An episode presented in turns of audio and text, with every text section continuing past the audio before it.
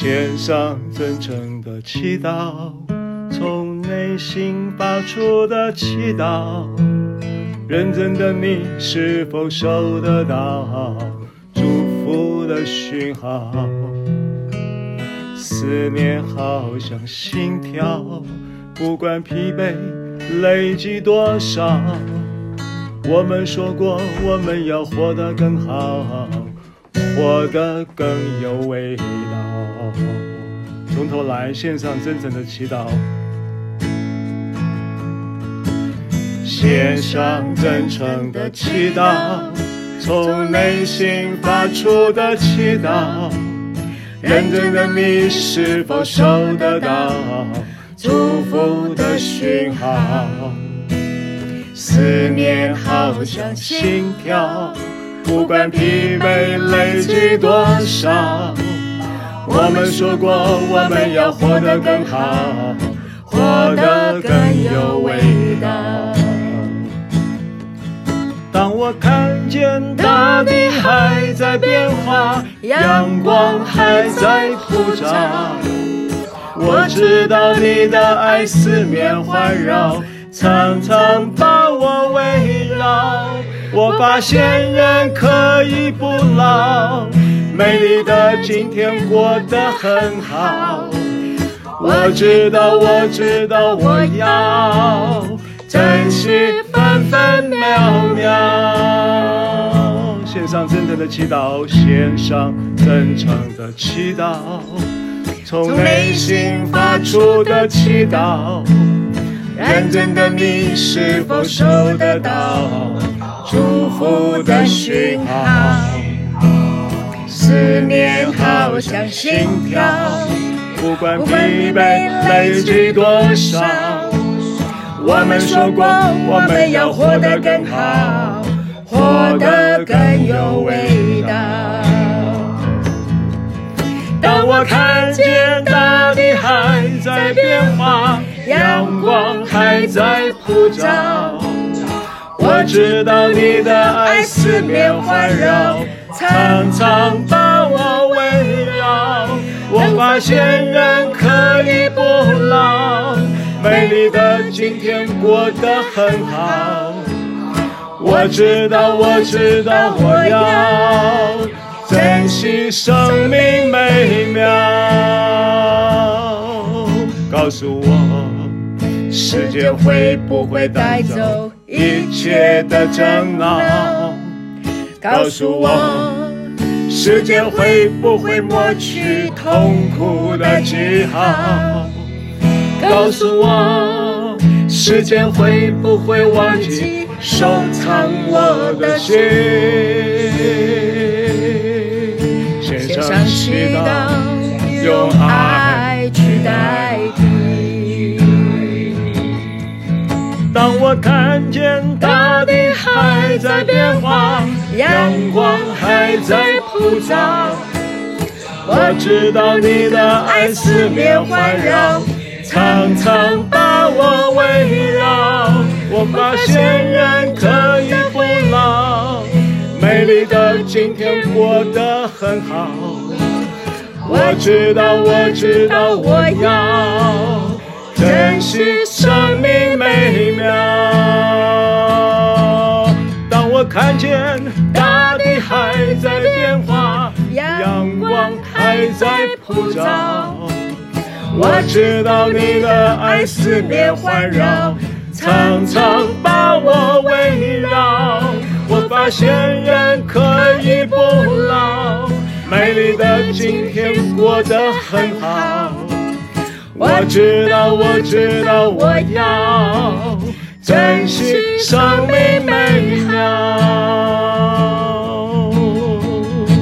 耶稣赞美你，这是我们的祈祷。我们从内心发出这样的祈祷。当我们在祈祷的时候，我们有一个身份的认知，就是我们是天父的儿女。我们在这个认知的身份中，我们理当向你情词迫切的直求。谢谢你。谢谢你，我们每一次的祈祷中，我们都得到在祈祷中那个祝福的回回复的讯号。谢谢你，谢谢你继续的带领我们每一个人，在这个新的一年的起头，继续的以恩典为我们每一个人年岁的冠冕。谢谢耶稣。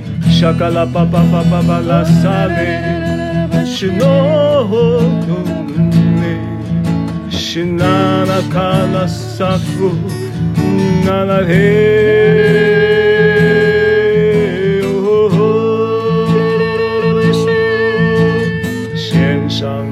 诚的祈祷，从内心发出的祈祷，认真的你是否收得到祝福的讯号？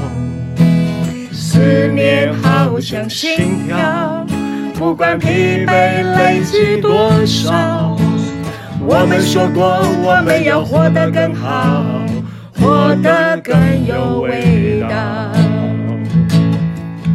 当我看见大地还在变化，阳光还在普照，我知道你的爱四面环绕，常常把我围绕。发现人可以不老，美丽的今天过得很好。我知道，我知道，我要珍惜生命每秒。告诉我，时间会不会带走一切的争闹？告诉我，时间会不会抹去痛苦的记号？告诉我，时间会不会忘记收藏我的心？献上祈祷。用爱去代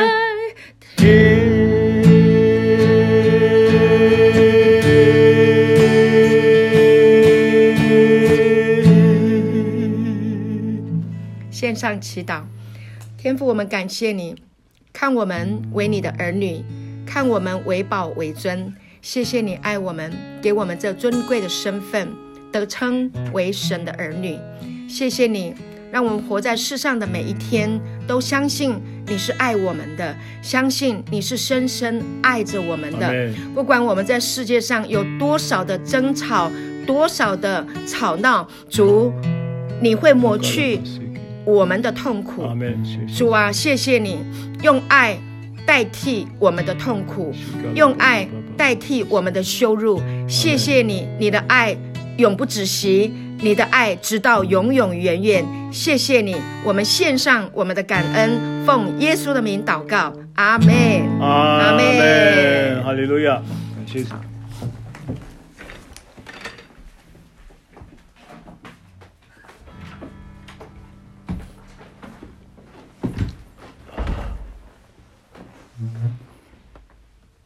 好，我们拿起圣经来跟我做宣告啊，请跟我说，这是我的圣经。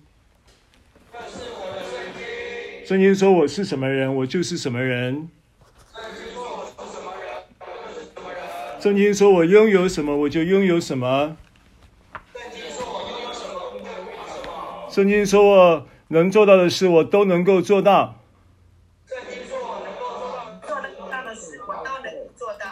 今天我将被神的话教导。今天我将被神的话教导。我的魂正警醒着。我的心正接受着，我的心正接受着，我的生命正不断的在更新，我的生命正不断的在更新，我再也不一样了，我再也不一样了，我再也不一样了，我再也不一样了，奉耶稣基督的名，奉耶稣基督的名，阿门，阿门，哈利路亚，平安，我们。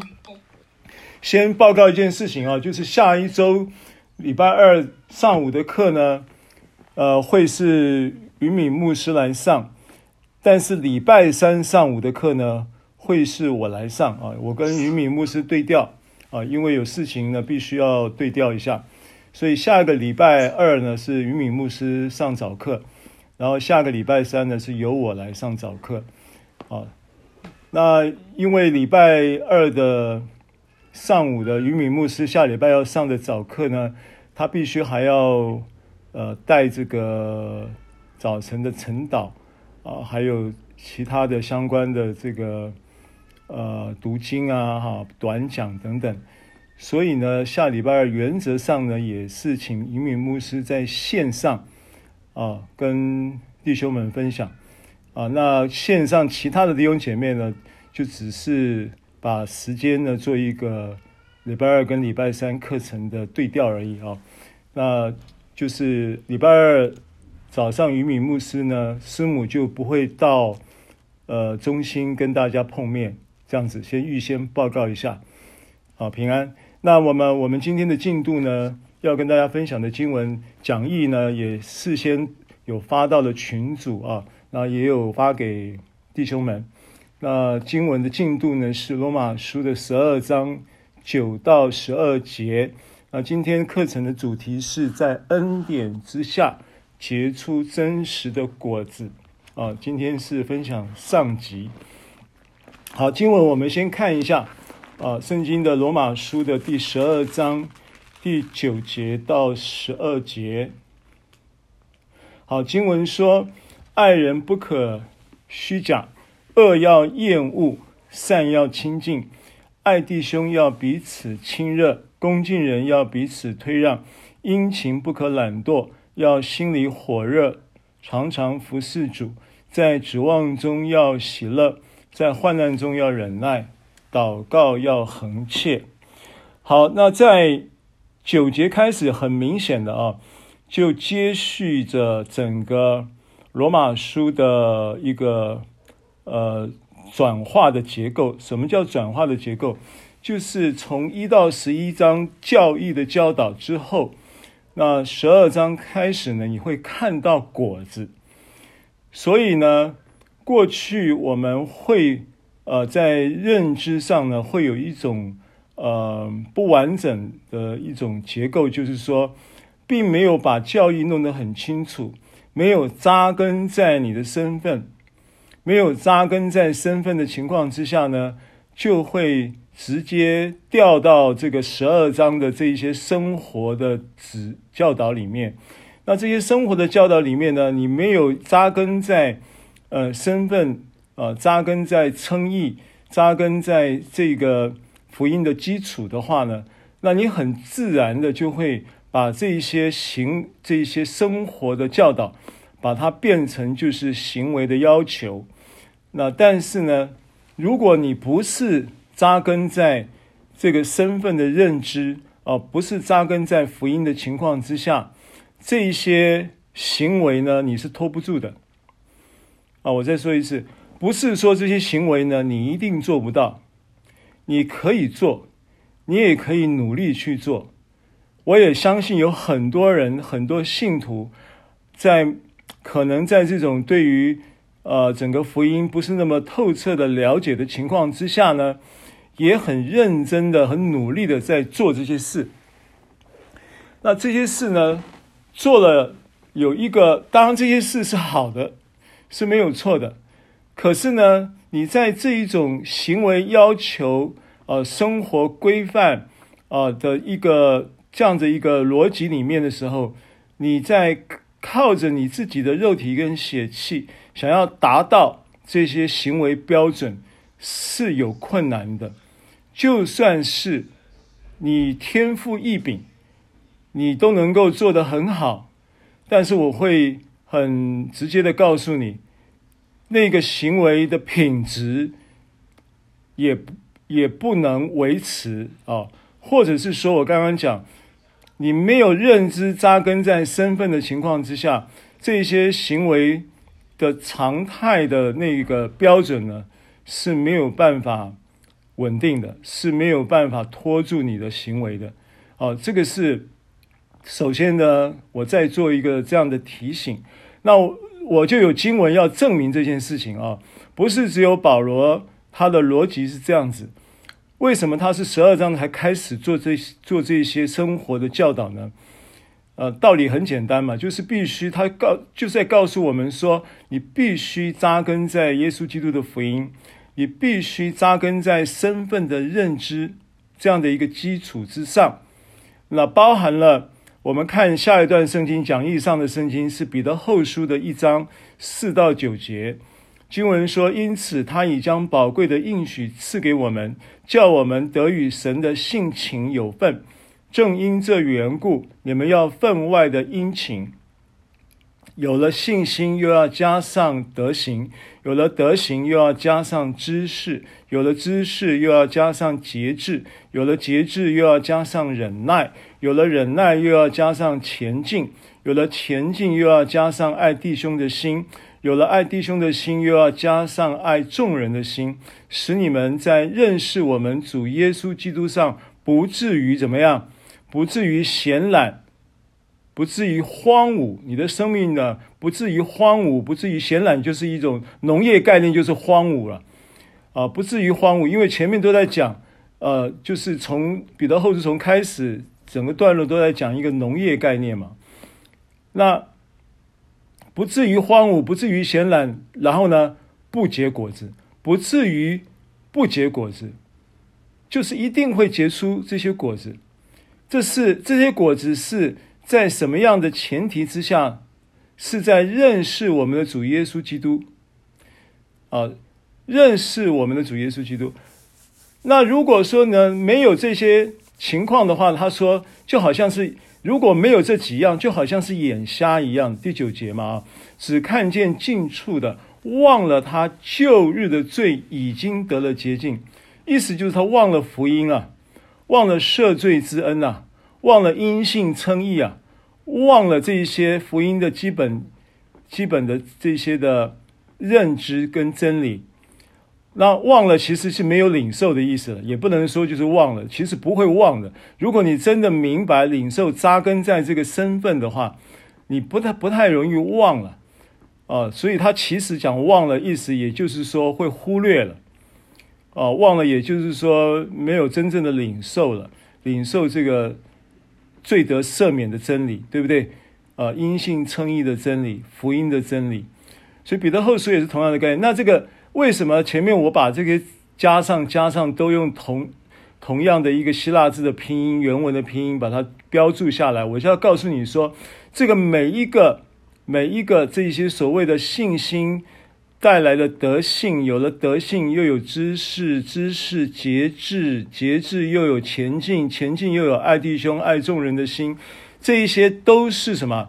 都是这一个加上的结果。那这个加上呢，呃，我把这个原文的字典的发音啊，因为今天的信息的原文的标示字文字也很多，所以呢，我还是用字典比较好，比较好，比较比较能够百分之百准确了哈。好，这个加上，再一次啊。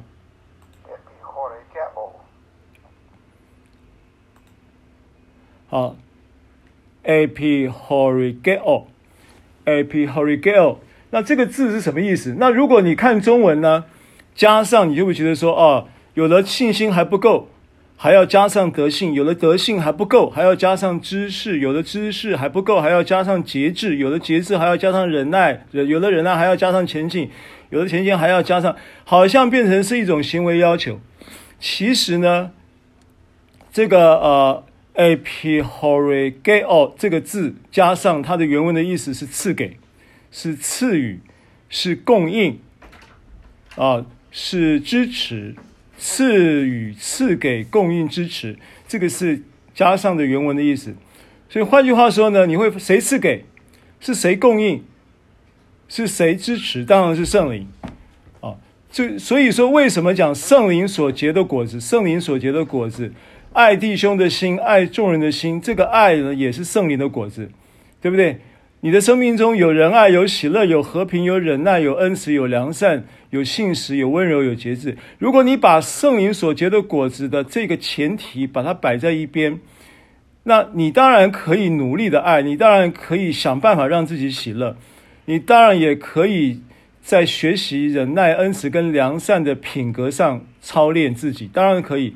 可是我说了，他那一个源头不是出于神的情况之下，那是有限的，那是没有根基的，那是没办法扎根的，啊、那是那是会带出一个另外一个叫做善恶知识的系统的作业品质的，它不是信心主导的一个系统。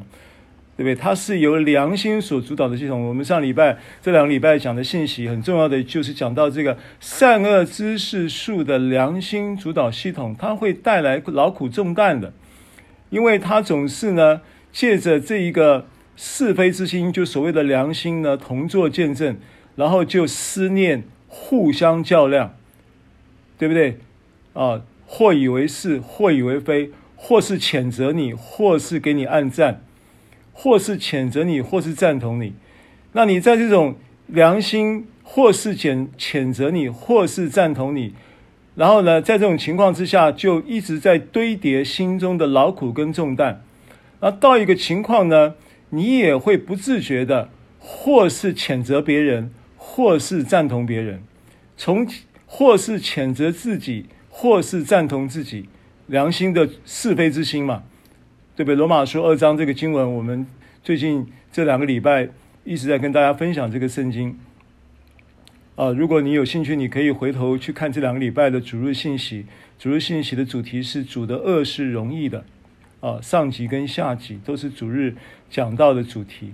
所以，如果人是在这种情况当中，其实生命就是劳苦重担，没有办法有真正的喜乐跟平安，是不是？你的你的忍耐也是。咬牙切齿的忍耐，圣经中的忍耐呢，却不是这样的忍耐。等下我们会提到忍耐啊。好，所以当我们是在这样的一个呃彼得后书所说的这样的一个真理的逻辑啊，然后呢也呼应到保罗十二章开始的教导，那包含这个我我觉得了哈，我觉得大家可能在过去。传统的认知都是差不多的，因为我们也是也也也是这样子被教导，也是这样子教别人，直到我们被恩典的启示开启了之后，我们才恍然大悟，知道这个十二章所说的这些事情都是果子，哦，它不是行为的要求。但是呢，偏偏呢，我们所熟悉的和合本圣经的翻译呢，都是呢倾向于行为要求的语气。就让更我让我们更怎么样呢？更以为是这样子。好，那我们就逐逐节来看了啊。十二章的九到九节十节，我们先看一下啊。子标题：虚假是一种邪恶。那么开头他就九节就开始告诉我们，在这一个段落的开始启动的一个生活规范。啊，行为的果子的分享的教导的过程当中，开头就告诉你，这个果子是真实的，必须是真实的，它也一定是真实的，对不对？它不会，你的生命不会像一棵圣诞树，你的生命会像一棵生命树。什么叫圣诞树？圣诞树，你你没有看过哪一个家里面摆的那一棵圣诞树上面？上面的果子，上面是不是绑绑了很多的果子，五彩缤纷的果子，五彩缤纷的礼物嘛？圣诞树是不是这样弄？叮叮当当的，对不对？啊，然后很多迷彩的灯光，对不对？那都是绑上去的，那不是长出来的。啊，所以生命呢是真实的，所以他在这一段落的教导里面开始呢，就先说爱是真实的。是真诚无伪啊，不可虚假。他这个词啊，不可虚假的这个词，我回到罗马书，罗马书十二章九节啊，不可虚假。再一次。好，啊、不可虚假，anupakritos，anupakritos，anupakritos。anupakritos 呢，不可虚假，它是用中文翻译是用呃比较就是用负面的说法叫不可虚假。那原文呢，不可虚假 anupakritos，它的呃意思是真诚无伪，真诚无伪。所以另外一面的说法就是不可虚假啊。所谓的负面的意思就是他用不不可以怎样来解释这个字。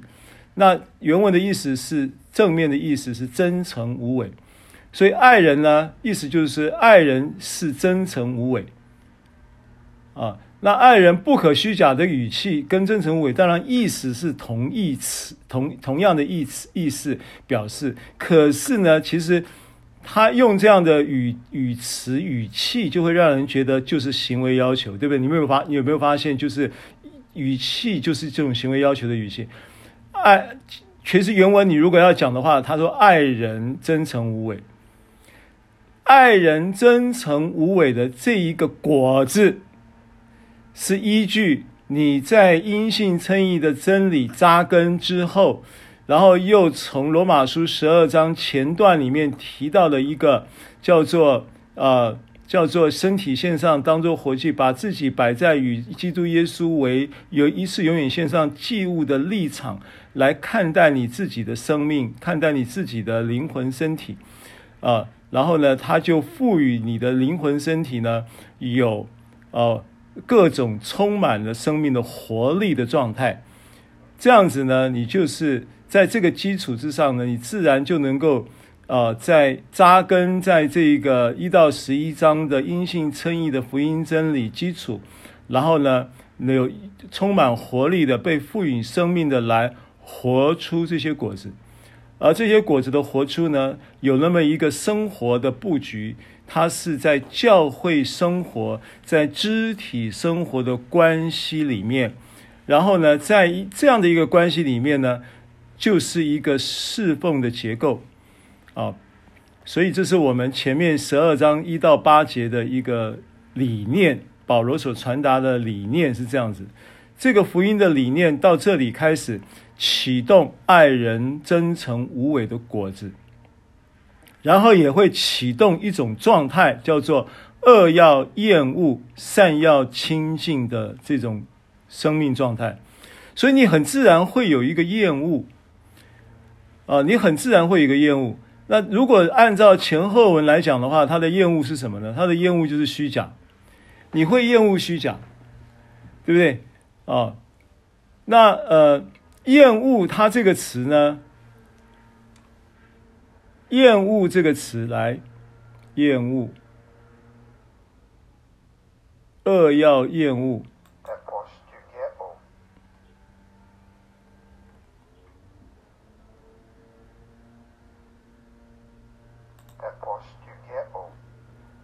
apostoukeo，然后二，poneros，好，二要厌恶。啊，二要厌恶，二 poneros，那 poneros 呢？这个词，如果你呃有印象的话，其实我提过不少次。啊，比方说呃这个。马太福音第六章说，第六章二十二节说这个，嗯，你的眼睛若嘹亮，全身就光明，对不对？然后你的眼睛若昏花，全身就黑暗。那那个昏花呢？希腊字就是 paneros。然后以弗所书六章十三节说，在磨难的日子抵挡仇敌，那个磨难呢，也是 paneros。那在除了这两处圣经，paneros 在新约圣经，还有在其他地方出现的时候呢，很多地方翻译作邪恶，哦，是在这里翻译作恶，也是邪恶。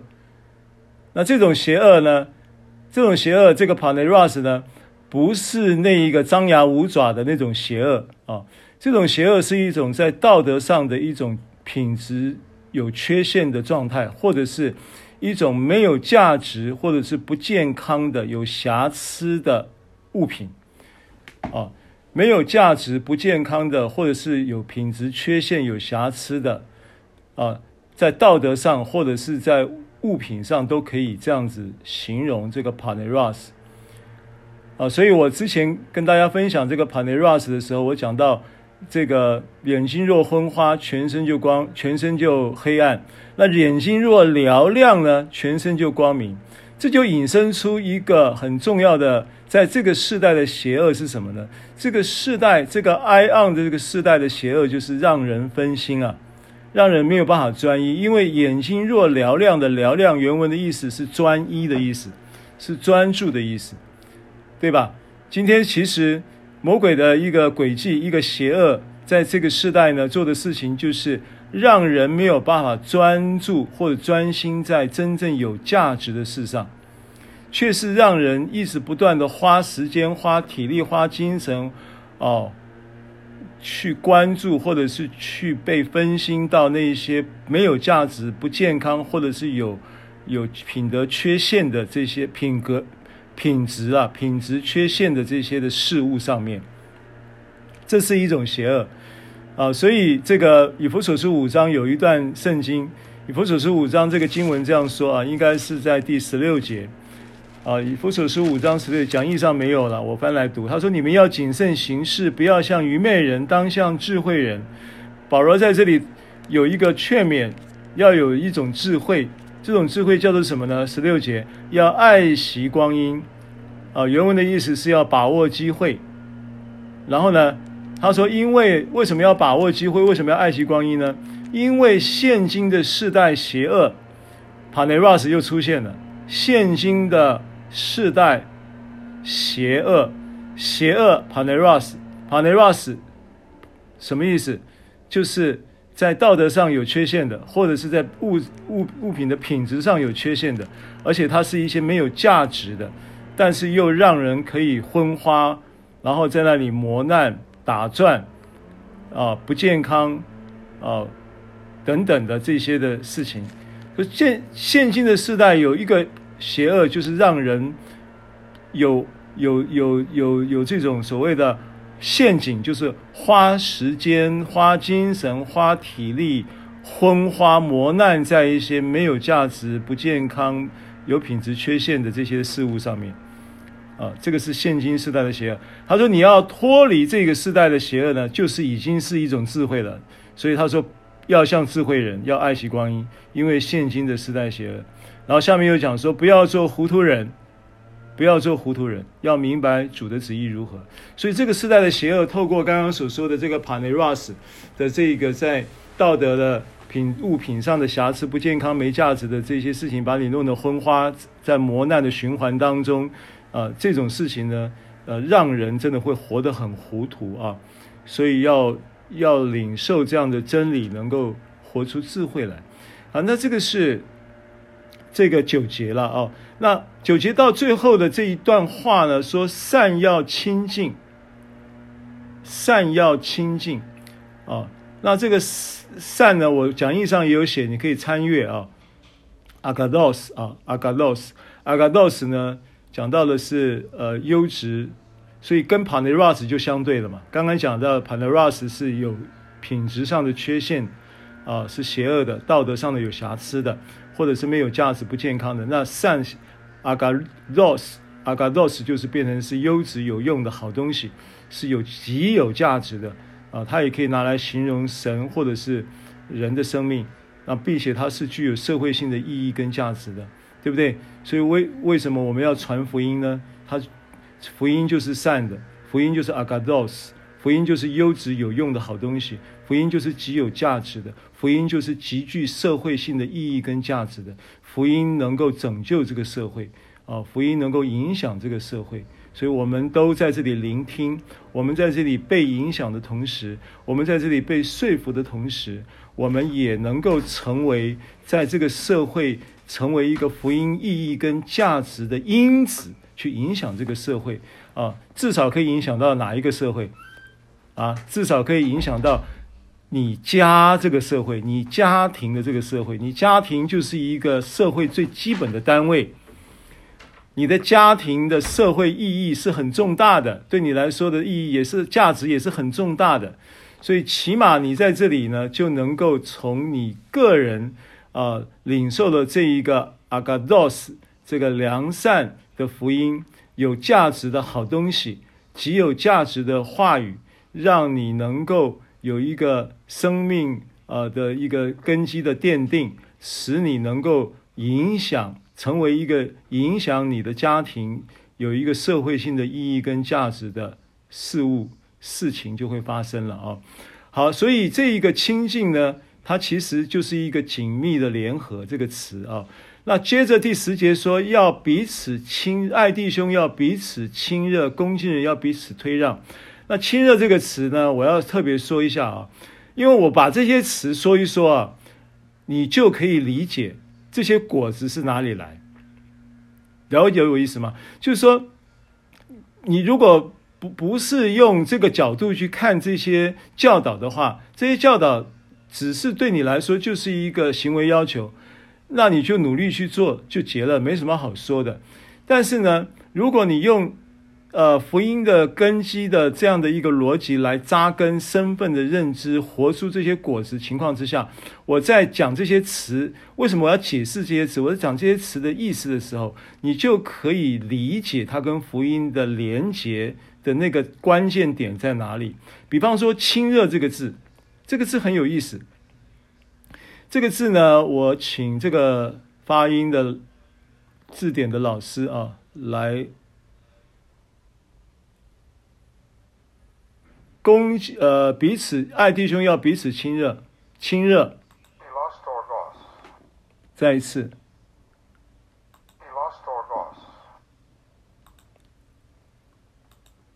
好，亲热叫做 philostorgas，对不对？philostorgas，philostorgas。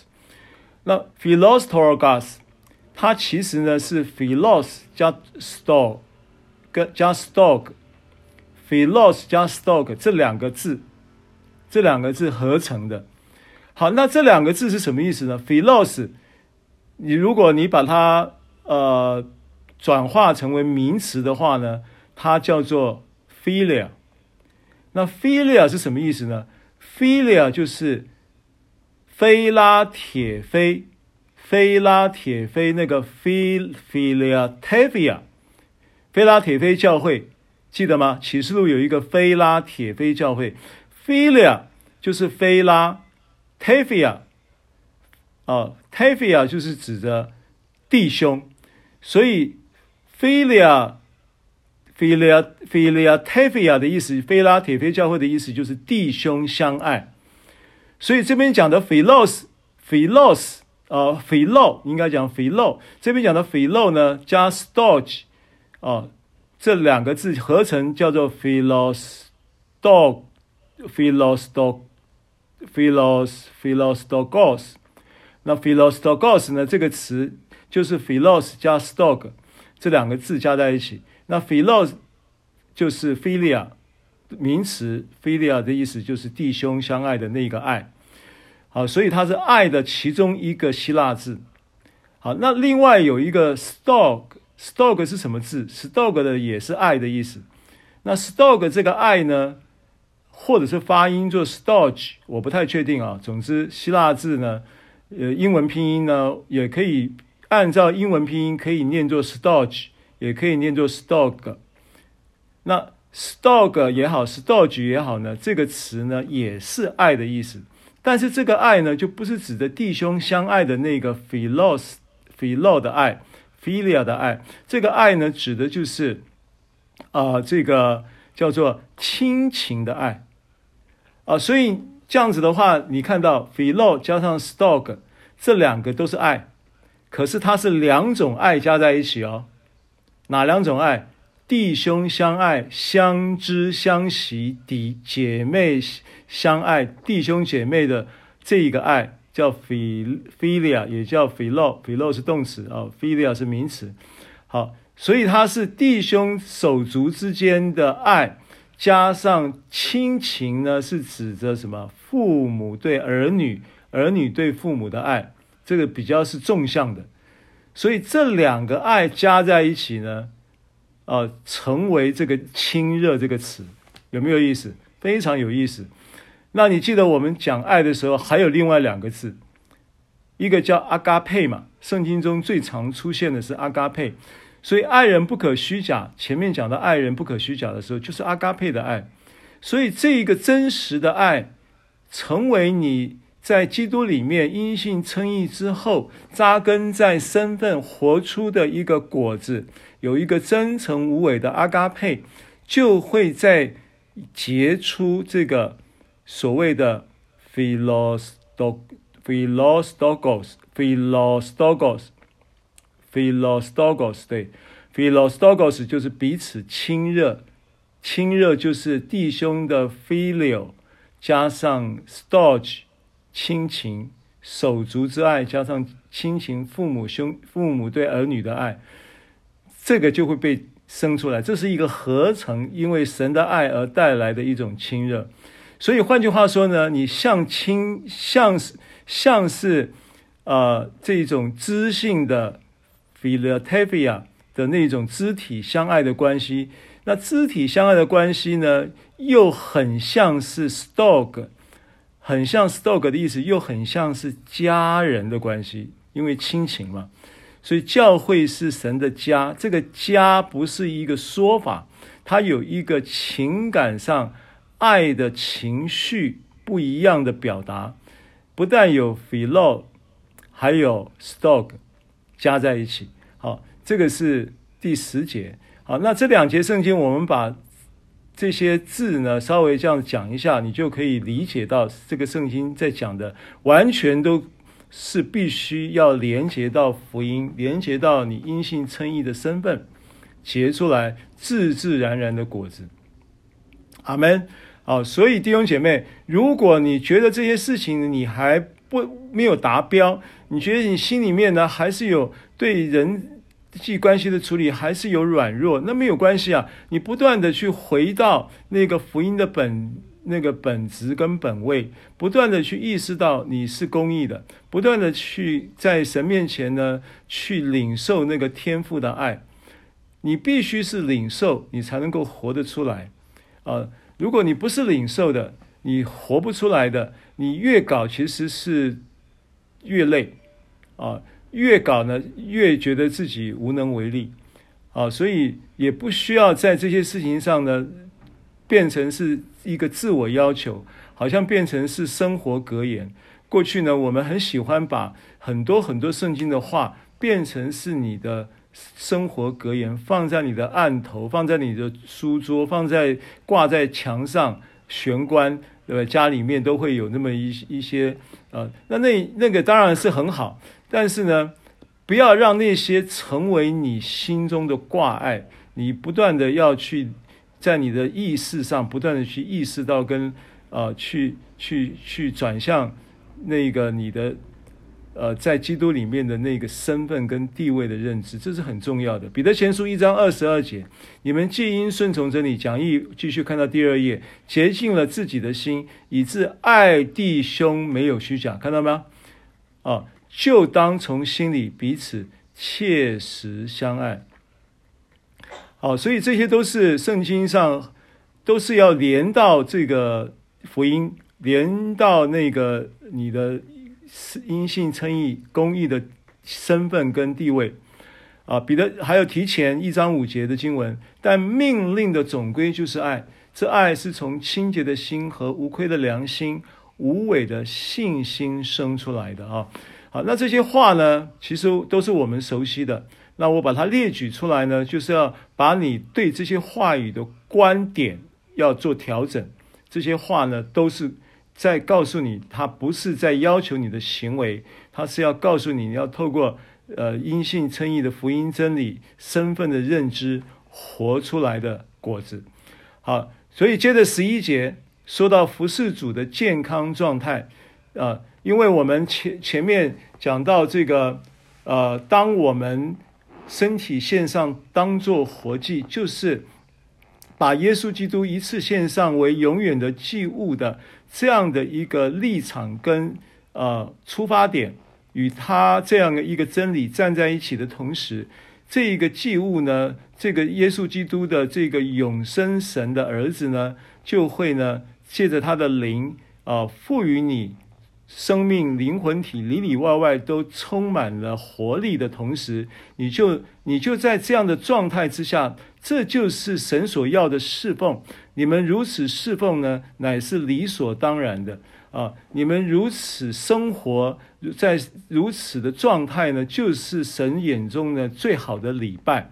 而这样的一个基础呢，又能够使真的能够带你进入一个肢体配搭侍奉的一个健康的一个叫做教会肢体关系生活格局的一个设计里面，在这个教会肢体关系跟格局的生活设计里面呢，你就能够更深的啊，更有更看见有效的看见。你在这个状态，你在这个生侍奉生活中的成长，结出真诚无伪的爱的果子啊，结出这些生命的果子，并且呢，你在这一个果子当中啊，你会看见的，还有呢，你的侍奉的状态呢是健康的啊。过去呢，我们就是说没有这样的一个恩典的。一个教导的立基点作为基础的情况之下，大家也都热心殷勤不的服侍，大家也都就是努力的服侍。尤其我以以我个人的经验，我在我的母会，我是聚会所出来的啊。我常常讲，我碰到像我们主日还碰到几个聚会所，呃，现在还在聚会所，然后但是也已经开始在线上听恩典福音信息的。的姐妹们，在主日会后跟他们聊的时候，啊，就是聊到他们呃，就是聚会所的一些的情况，那跟我以前的情况是一模一样的。那我我我我，比方说我的服饰，我跟你讲，我在聚会所的服饰啊，我简单的讲一下，我不是在想要把给自己纪念自己什么服饰的勋章，我是要告诉你一个事实。我跟你讲，那时候我们的聚会的服饰啊。服饰是我们家是一个开放家庭，然后我们这个开放家庭呢，平均每一个礼拜呢，进出的人次呢，大概一百人最少，进出人次。那这个人次怎么来的呢？是每一个礼拜呢，都会有一次的小组聚会，那个时候我们叫小牌聚会，大概十来个人会在我们家，然后呢，还会有一个。呃，就是祷告聚会，啊，教会的祷告聚会也会在我们家，啊，祷告聚会人数也许多一点，maybe 也是十十比小组聚会多个多个三五个的规模，也是十几二十个，啊，然后呢，还会呢，每个礼拜六呢，还会有一个社区的儿童的，那个时候叫儿童活力聚会，儿童活力牌啊，活力聚会，那连小孩有时候连家长一起。啊，等等，加一加也是十几二十个，啊，然后再来呢，当然跑不掉的就是主日聚会。那主日聚会呢，阵仗就比较大了，因为会平均聚会人数大概是三十个，在我们家一个三十平左右的一个公寓房子，住那个客厅的大小，你大概可以想象。所以每一次要坐三十个人，要摆得下三十个折叠椅子。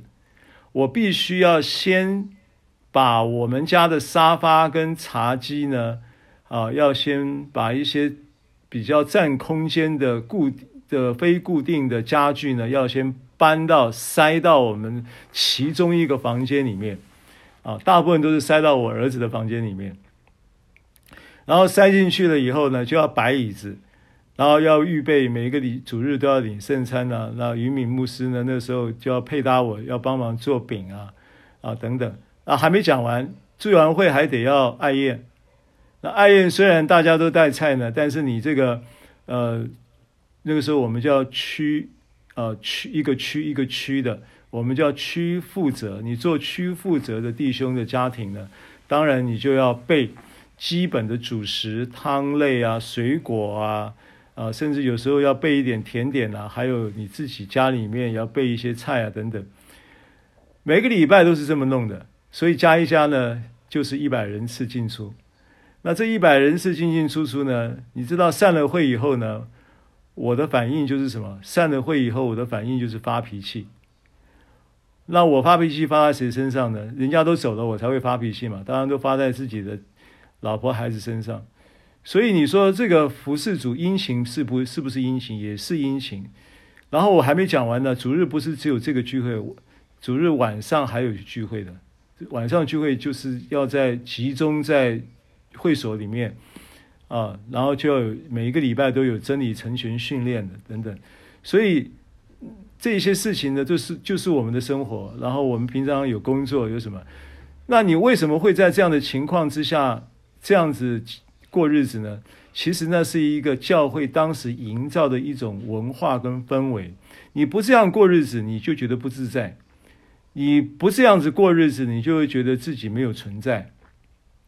一个不自在，一个不存在。所以这个很就就就是每天这样子推着你走，就是这样子过日子。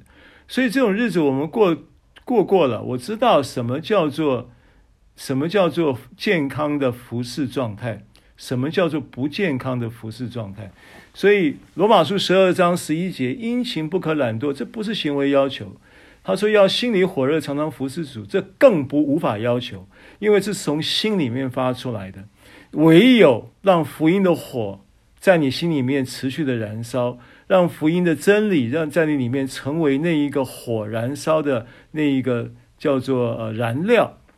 你没有神的灵作为那个燃料的油，没有神的话作为那个燃料，你没有办法启动这个灵心里的火热，好不好？所以殷勤呢，它的原文是宝贝原文，它极快热切的，并且是尽心在在在服侍啊。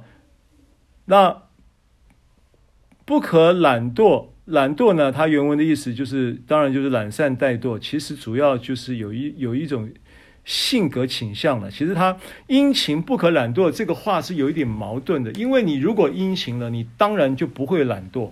既然有既有殷勤，就不会有懒惰。但是他讲不可懒惰呢？这个懒惰这里翻译就比较适比较恰当的翻译是不可拖延的意思。就说，其实你的性格是殷勤的，你的态度也是殷勤的，你你你你，可是呢，有时候在在这种习惯或者是面对事物的习惯性上面，你可能会有拖延的习惯。在这里呢，是提醒你在殷勤及在这个讲求。效率、热切、尽心的这样的一个生命的果子，这是果子，我还是要强调，这是生命的果子啊。那当然，这个极快不是那种忙乱式的极快，这个极快是一个讲求效率的一个极快，呃，就是不拖延的一个一个一个极快，所以不可懒惰的懒惰呢，比较适合的话会翻译，我会翻译做拖延了哈，因为往往拖延会是我们因为对某些事情呢，我们可能碰到的一些比较不熟悉、不擅长的事情的时候呢，但是呢，服饰往往有时候它会带来的一种景况，就是你在服侍中被塑造。你在服侍中被成全，这个也是服服侍的价值很重要的一个环节。好，所以这边讲的殷勤不可懒惰，我们这样理解它。然后后面讲说要心里火热，那这个心原文是灵啊，所以这个原文拼音叫 n e l m a p 可以不发音啊，如果要发音就 pneuma。pneuma 呢，就是灵的意思。他说要灵里火热，常常服侍主。好，所以这个词呢又来了。这个灵是指你的灵，也是指圣灵与你在你你的灵里里面已经合一，成为一个重生的灵。所以你重生的灵呢，它的本质上呢就是什么？就是火热的，面对服饰的这样的一个事情，就是火热的。所以呢，我在查这个词的时候，火热，看一下讲义啊，火热这个这个叫呃 zeal，zeal，zeal 呢，它其实它是它是动词，而且原文呢，它也是一个现在式的主动分词。所以这个灵基本上重生的灵是圣灵跟你的灵调和成为一个灵的事实，这是一个真理。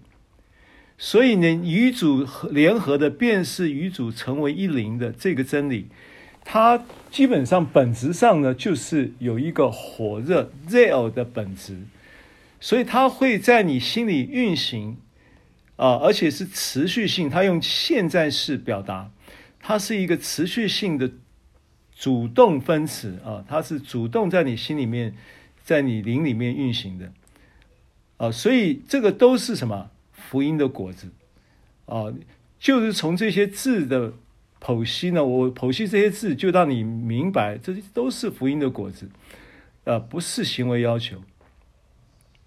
然后最后一一节呢，是今天我要分享的重点。时间的关系，我要加快速度啊，在指望中喜乐，在患难中忍耐，祷告恒切。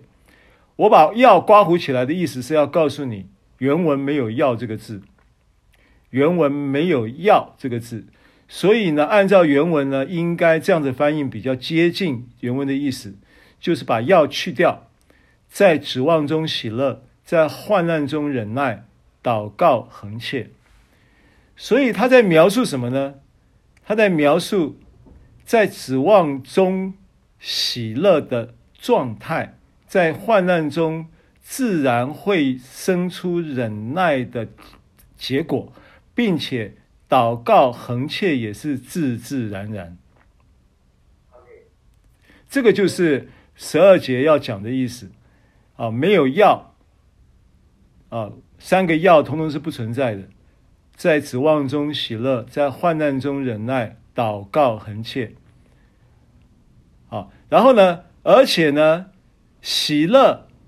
忍耐跟恒切这三个词呢，它都是现在主动分词，都是动词，都是一个以现在式的一个主动性的一个词态出现的啊，所以呢，更显明了他在这一十二节，就是接着十一十一节的末了的这一这一句经文说。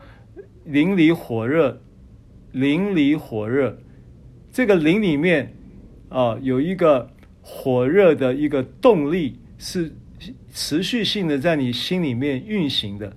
而它运行什么东西呢？它运行喜乐，来让你产生指望，或者在指望中运行喜乐，对不对？也运行忍耐，让你能够面对患难，也运行恒切。的一个持续性的这样的一个心来向神祷告，来亲近神，这都是灵的运行啊，这都是果子，果子。我在强调，这都是果子。好，所以我特别要说一下 hupomeno 就是忍耐，原文 hypomeno hypomeno 也是一个组合字，它是 hupo 加上 meno，hupo 的意思是在什么什么之下。受什么什么指挥，meno 的意思呢，就是停留、居住，藏在我里面的，我的话也藏在它里面的那个藏，就是 meno，就是停留，就是居住的意思。住在我里面的，我也住在它里面，meno 那个住就是这个字。所以呢，hupomeno 呢，就是在什么什么之下，受什么什么指挥。好，那是。请你，请问你忍耐的这个 hupomeno 这个词，你就可以推理出忍耐的真意是什么？忍耐的真正的意思就是在他话语之下，在他的灵的引导、指挥、带领之下，停留居住。在他的话语，在他的灵的引导之下、带领之下、指挥之下，停留跟居住，这一个过程就是忍耐。这一个结构就是有效的忍耐。这一个忍耐就不是咬牙切齿的忍耐，在他的话语之下，在他的灵的引导、跟指挥、跟带领之下停留居住，其实他是很享受的，其实他是充满了安息的，其实他是充满了喜乐的，其实他是充满了那个能力的，对不对？所以其实那是一个，那是一个，那是一个与主相亲的一个一个天堂，在我心的一个一个境界嘛。所以忍耐就变得很美丽啊，忍耐就不会是咬牙切齿啊。你看这个字是不是解释开来以后，你就觉得哎呀太好了？这什么？这是什么？这是福音的果子。这一种忍耐是圣经所说的忍耐。这是福音的果子，阿门啊！所以再来呢，恒切呢也是果子嘛啊！所以祷告恒切，恒切呢，这个呃，这个这个 pros prosca proscale proscale proscalereo proscale proscalereo proscalereo 这个字，它。当然，字面上的意思就是在某件事上面持续不懈，看起来呢又好像是一种励志啊。但是呢，我要把这个词呢，透过两段圣经呢，在应用上、操作上来跟大家做分享，它跟福音是有关联性的。什么叫做恒切祷告？恒切祷告意味着什么呢？我们先看一段圣经，《路加福音》的十一章的。八到十三节啊，这段圣经说：“我告诉你们，虽不因他是朋友起来给他，但因他情辞迫切的直求，就必起来照他所需用的给他。我又告诉你们，你们祈求就给你们，寻找就寻见，叩门就给你们开门。因为凡祈求的就得着，寻找的就。”寻见叩门的就给他开门。你们中间做父亲的，谁有儿子求饼，反给他石头呢？求鱼，反拿蛇当鱼给他呢？求鸡蛋，反给他蝎子呢？你们虽然不好，尚且知道拿好东西给儿女，何况天父岂不更将圣灵给求他的人吗？好，这段圣经呢，其实。主要我要解释的一个词叫“情辞迫切”，这是一，这是主耶稣亲自前后文，其实在教导祷告哦。主耶稣在这里教导门徒怎样祷告。那这个祷告呢，当然，如果你你对于主耶稣教导祷告的印象，你会更熟悉的，呃，那个印象的是什么呢？是主祷文的祷告嘛，对不对？啊、那主祷文的祷告呢，也可以跟这段祷祷告的教导结合的。为什么？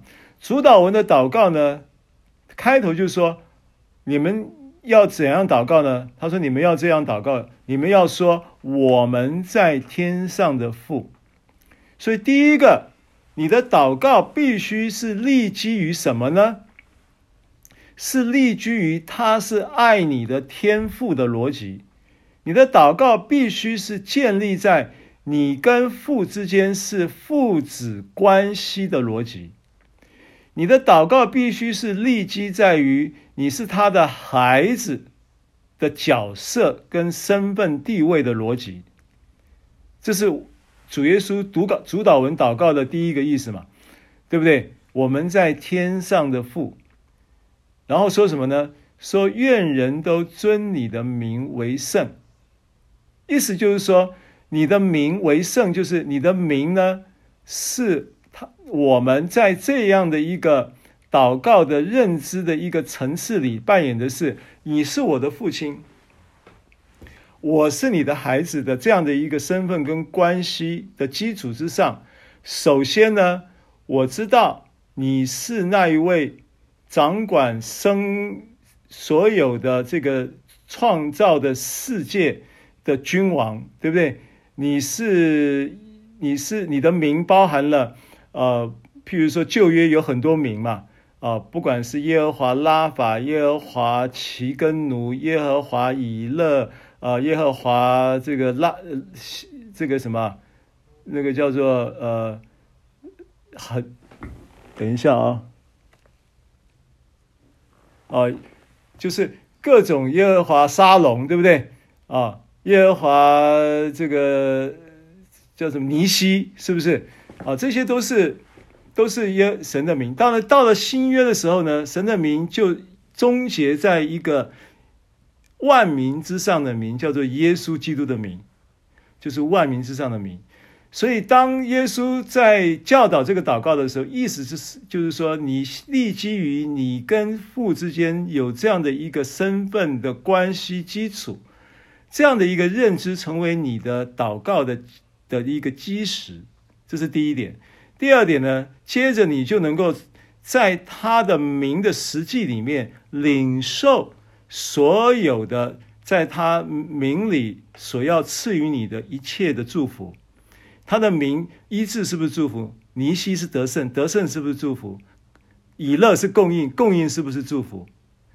意思就是说，你要得供应，你要得医治，你要得胜，你要得平安，沙龙平安嘛，对不对？其根奴是什么？其根奴是耶和华是我们的义嘛，对不对？这些公义圣洁。然后呢，这些叫做健平安、健康、富足跟能力，都是在他的名里面要供应给你的，是不是？所以呢，他已经定义要给你的，然后你就在这样的基础之上，你理所当然的就要在他的名里面啊，愿你的名被尊为圣，就这个意思啊。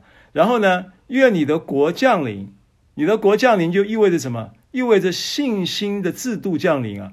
意味着新的体制降临了，国弥赛亚的国就预表了他要拯救这个世界，脱离这个世界的体，呃，拯救这个人类脱离这个世界的体制，脱离这个善恶知识树所带来良心主导系统的磨难，然后进入一个新的体系，进入一个新造的治理体系，进入一个爱的治理体系。进入一个恩慈的治理体系，进入一个信心主导的治理体系，这叫愿你的国降临的概念嘛。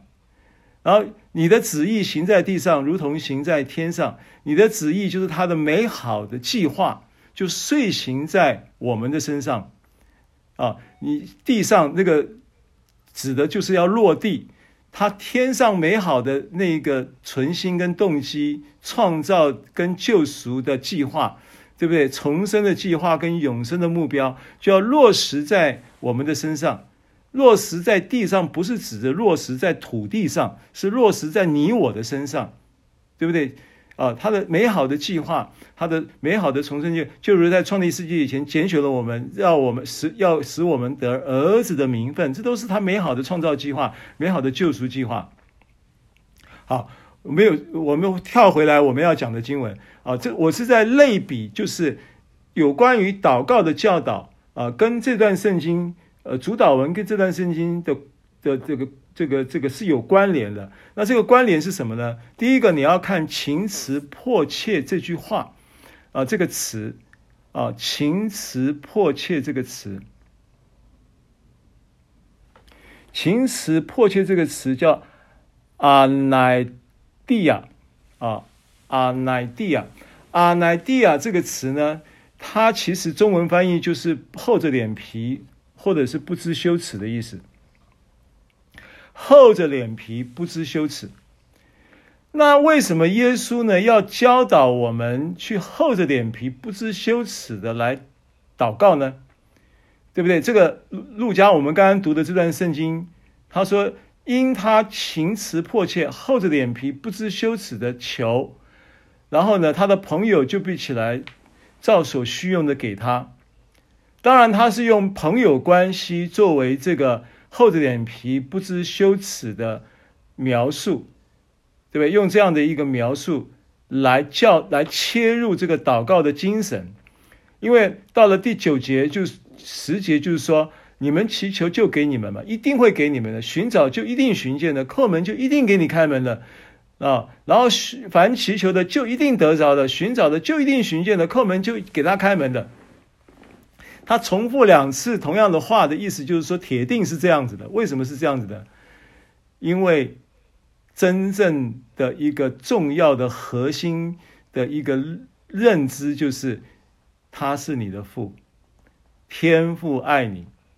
所以十一节说：“你们中间做父亲的，谁有儿子求饼，反给他石头呢？求鱼，反拿蛇当做鱼给他呢？求鸡蛋，反给他蝎子呢？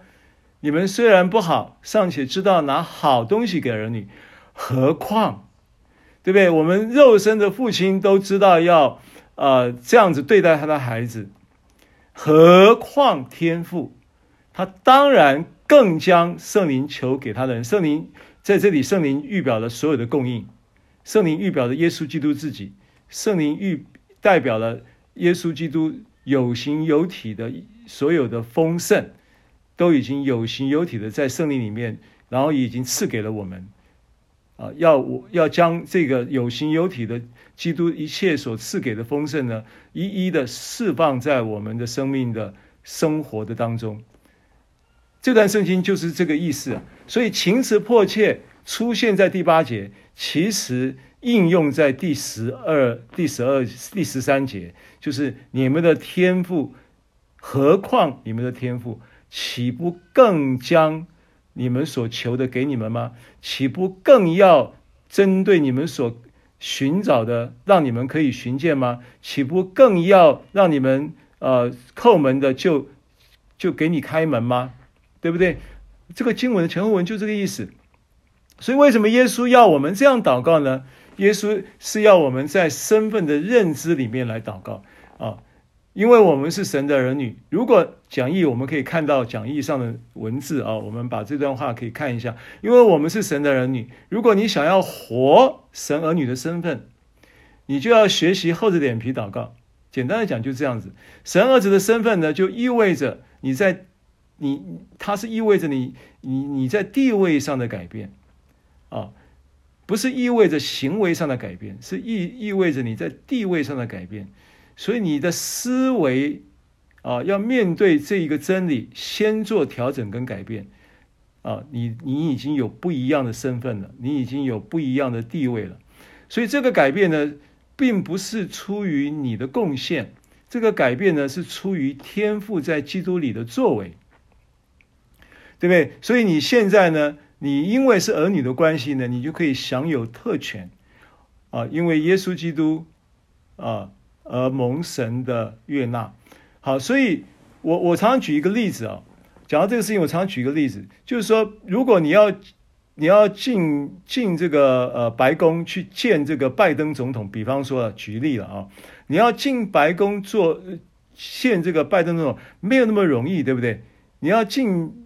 即便是你要你你受邀要进去见拜登总统，你还得要经过申请程序啊，你还得要经过这个白宫的所有的这些的叫做呃呃呃特勤的这种要求啊，然后要搜身啊，然后要要要做什么调查呀，然后你才能够进去嘛，你才能够跟。嗯，拜登见面，你才能够把你所需要的，希望拜拜登能够帮你解决问题嘛，等等。但是呢，拜登的儿子不需要。拜登儿子，甚至如果拜登呢生了，如他现在是年纪大了，如果他生了一个小孩，比方说，假设他生了一个小孩，也没什么不可能。生了一个小孩呢，这个小孩呢，半夜肚子饿了，或者是口渴了，或者是做噩梦醒来了。他需要去找特勤、找侍从去申请觐见他的父亲吗？他不需要，他只需要下床，半夜做噩梦吓醒了，他只要下床，对不对？饿了、渴了，他只要下床，冲到他父亲的房间，然后呢，跳上他父亲的床，然后钻进他父亲的被窝，然后把他父亲摇醒，这叫做厚颜，这叫做。厚叫做厚颜无耻的直求，这叫做不知羞耻、厚着脸皮的直求，这叫情词迫切的直求。所以，耶稣在教导我们的祷告恒切的第一个概念是什么呢？第一个概念就是要在我们的身份的认知里祷告，这是第一个概念。好，第二个概念呢是。要继续往下讲，我要准备结束了。最后一一个段落啊，讲义可以翻到最后一第三页，最后一个段落，思维啊，就是透过思维来建构信念，就是思维来决定祷告的效力。那这个经文呢，有有三处啊，三处圣经。第一处圣经呢，是在雅各书的第五章十七到十八节。雅各书的第五章十七到十八节。雅各书第五章十七到十八节，哦，那呃，经文呢说，以利亚与我们是一样性情的人。以利亚厉害吧？以利亚是旧约先知的代表人物，啊、他的祷告是很厉害的，对不对？但是呢，雅各书说我们跟以利亚是一样的，在神看呢是一样的地位。那这边讲一样的性情，是指讲到我们是一样的生命本质。以利亚跟我们是一样性情的人啊。然后呢，他恳切祷告，求不要下雨，雨就三年零六个月不下在地上。接着十八节说，他又祷告，天就降下雨来，地也生出土产。好，那这这一节这一两节圣经呢？你就必须要追溯到以利亚是，呃，雅各提到以利亚是提到哪一个历史事件？哦，所以要看到王上十七章第一节，列王记上十七章第一节，基列寄居的提斯比人以利亚对亚哈说：“我指着所侍奉永生耶和华以色列的神起誓。”这几年我若不祷告，必不降露，必不下雨。好，那以利亚这句话一讲出来，是有没有应验？真的应验了，三年零个六六个月没下雨哦，三年零六个月没有下雨，就如这个雅各书所所所说的嘛，他恳切祷告，求不要下雨，雨就三年零六个月不下到地上。所以对照到旧约的事实是在列王记上十七章一节，但是列王记上十七章一节所描述的这个事实呢，是什么呢？是没有看到他恳切呀，没有看到以利亚恳切祷告，以利亚只是淡淡的对亚哈说了一句话呀，我告诉你哦，我指着永生神耶和华起誓告诉你哦。这几年我不祷告，必不降露，必不下雨，结果就真的三年零六个月不下雨，就就是三年零六个月，整整三年零六个月不下雨。那你哪里看到以利亚恳切祷告呢？没有看到他恳切祷告。但是雅各为什么说他这个是恳切祷告呢？这什么概念呢？因为以利亚的思维是这样子认定的。以利亚为什么这样子认定说：“我指着所侍奉的永生神以色列的神起誓，我若不祷告，必不降露，必不下雨。”他这个思维是什么思维呢？他这个思维就是律法思维，因为他在律法时代，他肯定就是律法思维。他的思维就这样认定，就是这样的认知。因为在律法之下，亚哈做了很多坏事。亚哈做的事情是耶和华神不喜悦的事情，亚哈做的事是被定罪的事情，所以亚哈做的这些事呢，一定就会有灾，而这个灾就是旱灾，就是不下雨的灾。那在以利亚的认知里面呢，这个是理所当然的事情，所以思维建构了以利亚祷告的效力。轻描淡写的说了这么一个宣告的话，说我若不祷告，必不降露，必不下雨。结果真的三年零六个月不下雨，这个叫恳切。好，对照到第四雅各书五章十八节说，他又祷告，他又祷告，天就降下雨来。就三年零六个月之后发生了什么事情？好，我们看一下王上列王记上。十八章的四十一到四十四节，《列王记上》十八章的四十一到四十四节，这段圣经呢，就是雅各书五章十八节的描述，说他又祷告，事隔三年零六个月，那一天下雨了。他怎么祷告，然后天就下雨了？他又祷告，这里没有讲恳切哟，在他的眼中，这个祷告只是轻轻轻的祷告，没有讲恳切，但是天就降下雨来。但是呢，在王上十八章四十一到四十四节的描述，我们看这个经文，以利亚对亚哈说：“你现在可以上去吃喝，因为前后文如果你去看，他是经过了一一一场先知大战嘛啊，然后呢，就是解这个祷告解决了这个旱灾的问题。啊，你因为有多雨的响声了，亚哈就上去吃喝，以利亚上了加密山顶，屈身在地。”将脸伏在两膝之中，这个看起来才像是恳切祷告，但是在雅各看这个不是恳切祷告，这个只是一个祷告，因为他这个祷告正在逆他的思维祷告，逆在逆着他的思维。前面呢不下雨的祷告呢，却是顺着他的思维，所以在神看呢，雅各的眼光就代表了神的眼光，在神看呢，什么叫恳切祷告？不是。不是屈身在地的祷告，不是将脸伏在两膝之中的祷告，在神看呢，恳切祷告是在思维建构信念的这样的一个祷告，这样的祷告在神看是有效力的祷告，是恳切祷告。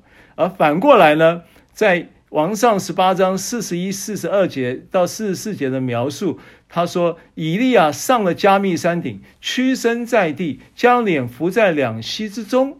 这样的祷告呢，却不叫恳切祷告。对仆人说：“你上去向海观看。”仆人就上去观看。他说：“没有什么。”接着他又说：“你再去观看。”如此七次。第七次，仆人说：“我看见有一小片云从海底上来，不过如人手手那样大。”然后呢，以利亚就说：“你上去告诉亚哈，当套车下去，免得被雨阻挡。”后来雨就哗啦哗啦哗啦哗啦的下下来了。好，所以今天呢，这个最后的这一段教导呢。耶稣的教导告诉你要在你所立基的身份的认知里祷告，扎根在你的身份，这个是恒切祷告的意义本，这是恒切祷告的核心价值啊！所以情词迫切，原文不知羞耻厚着脸皮，是因为他你认知到你是神的孩子，你就要像一个孩子的向神祷告，向父亲祷告，凡祈求的。就给你，啊，到寻找的就寻见，叩门的就给你开门，因为他是你的父。所以第二个祷告的恒切的本核心价值，就是核心的概念，就是要在思维建构信念的这样的一个祷告，就会产生祷告的效力。好，以上啊，就是今天课程的分享，还有五分钟左右的时间啊，感动言弟兄有没有要回应？可以给我们一两位。给我们回应好吗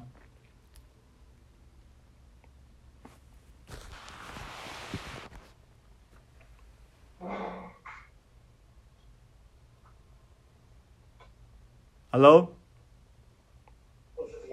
平安，哪一位？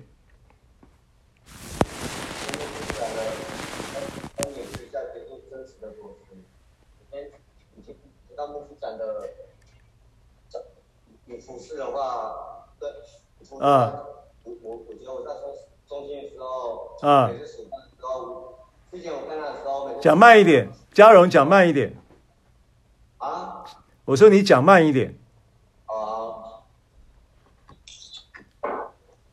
我想说，我干他的时候，我我被安排数班服侍的时候，嗯，每次服服侍的时候，我我心里上面我都是会有苦读，哦，抱怨，是，对，然后自成。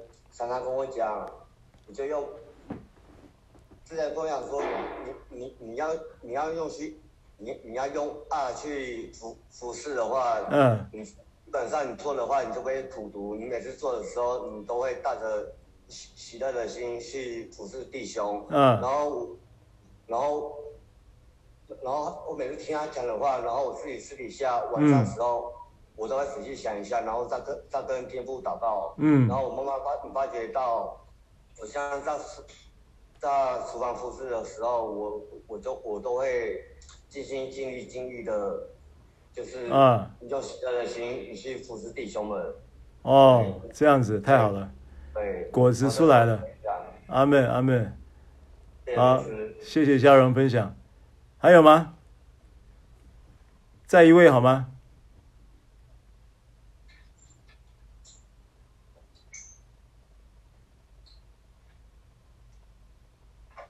牧，我是于伦。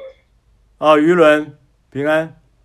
哦，我抄的那个十二章九至十二节。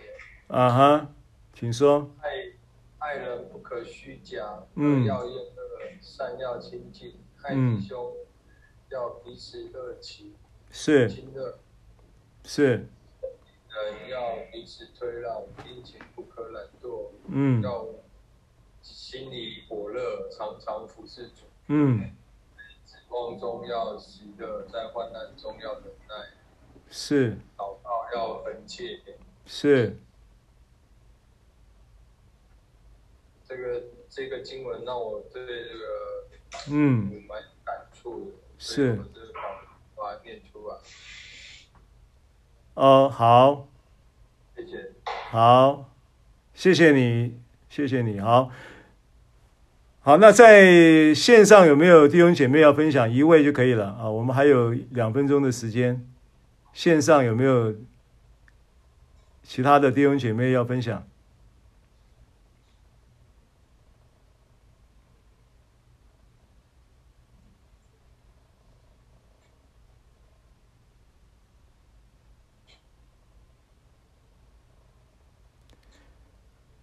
？OK，那如果没有的话，就请云敏牧师来给我们做结束总结或或者是祷告，好吗？好了，应该是还有的啦，只是大家还在想，因为故事的道比较深啊，没有关系，大家想一想。哎，等一下，老公，今天是我们结婚三十五周年，啊，那个我刚刚对你，你要不要跟大家分享一一下下三十五周年心得感想？哦，还有这一招啊。那 Recording in progress. 那没问题啊，那我就把提早提早来做这个，我写了一篇，我写一写了一篇短篇文章了。好，标题啊，二零二二，爱你爱爱，爱你爱爱爱不完啊。三十五年珊瑚婚的恩典。今天二零二二一月四号，我们结婚满三十五年，是所谓的珊瑚婚。为什么是珊瑚婚？我的理解是，我们合意将爱情与面包和许多相关的东西抛置到婚姻的时空里搅拌、交织、融合。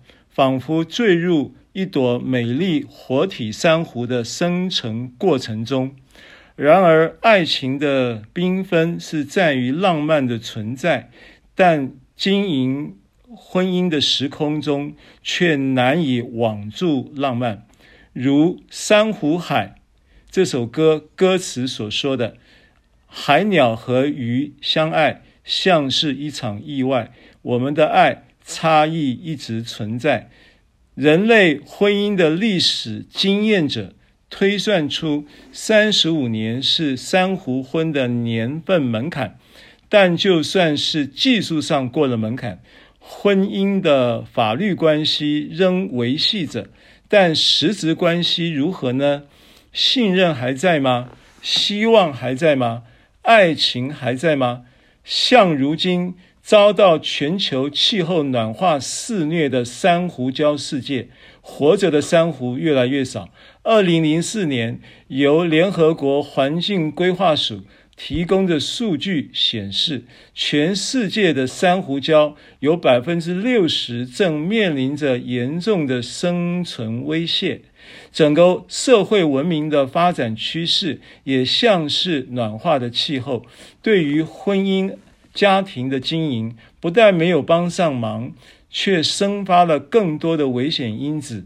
人类婚姻生活的威胁很大很大。谢谢天赋，如今我们这朵珊瑚花正盛开并神气的活着。我们没有被差异打败，没有被脾气打败，也没有被危险因子打败。这不是运气，或是某种缘分的宿命，这绝非侥幸。谢谢天父，在这全球气候暖化肆虐的汪洋世界里，我们是珊瑚世界的幸存者，只因为我们之间有耶稣介入作为第三者。我们家的婚姻需要耶稣介入，你们家呢？刘浩、于敏，二零二二一月四号，平安。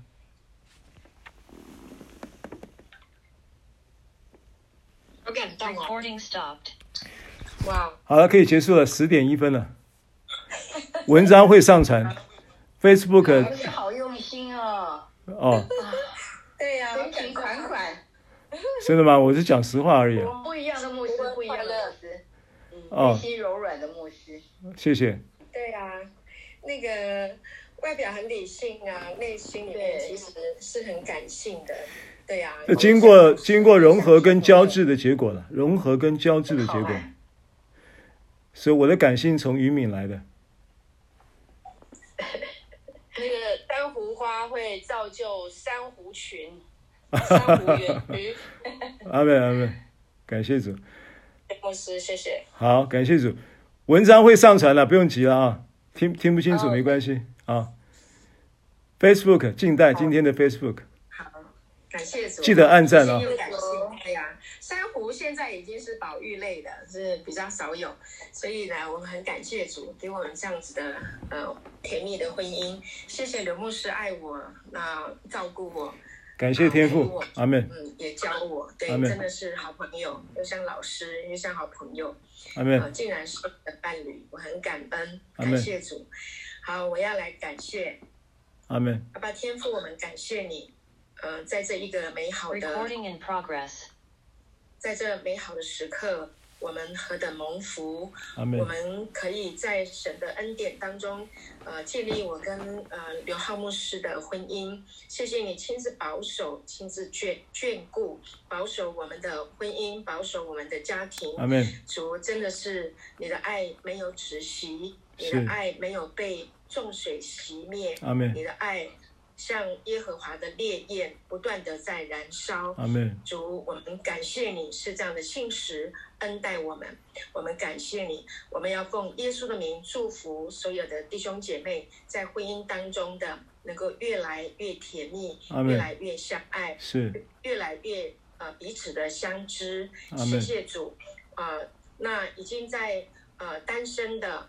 主，你就是他们的丈夫你是他们的妻，你是他们的配偶能够在主里面永远彼此相爱。是主，我们何等感恩！你把这样的爱放在我们的生命当中.是这么样的理性又感性，超过人呃人能够理解的，超过我们所求所不想的。主耶稣，我们满心的感恩，满心的感谢，愿这爱。让更多的人明白，愿这爱让更多的人理解。主，我们真的靠着圣灵，我们的灵里面就能够，呃，常常火热啊，呃，灵里火热，能够常常服侍主，跟随主，跟随主的爱一路到底。谢谢主耶稣与我们同在，祝福所有的人，荣耀归给耶稣，奉耶稣的名祷告。阿门，阿门。好，下礼拜三哦？下礼拜变礼拜三了。礼拜二跟礼拜三课程交换啊，下礼拜礼拜三见。谢谢。好，谢谢大家。拜拜。谢谢。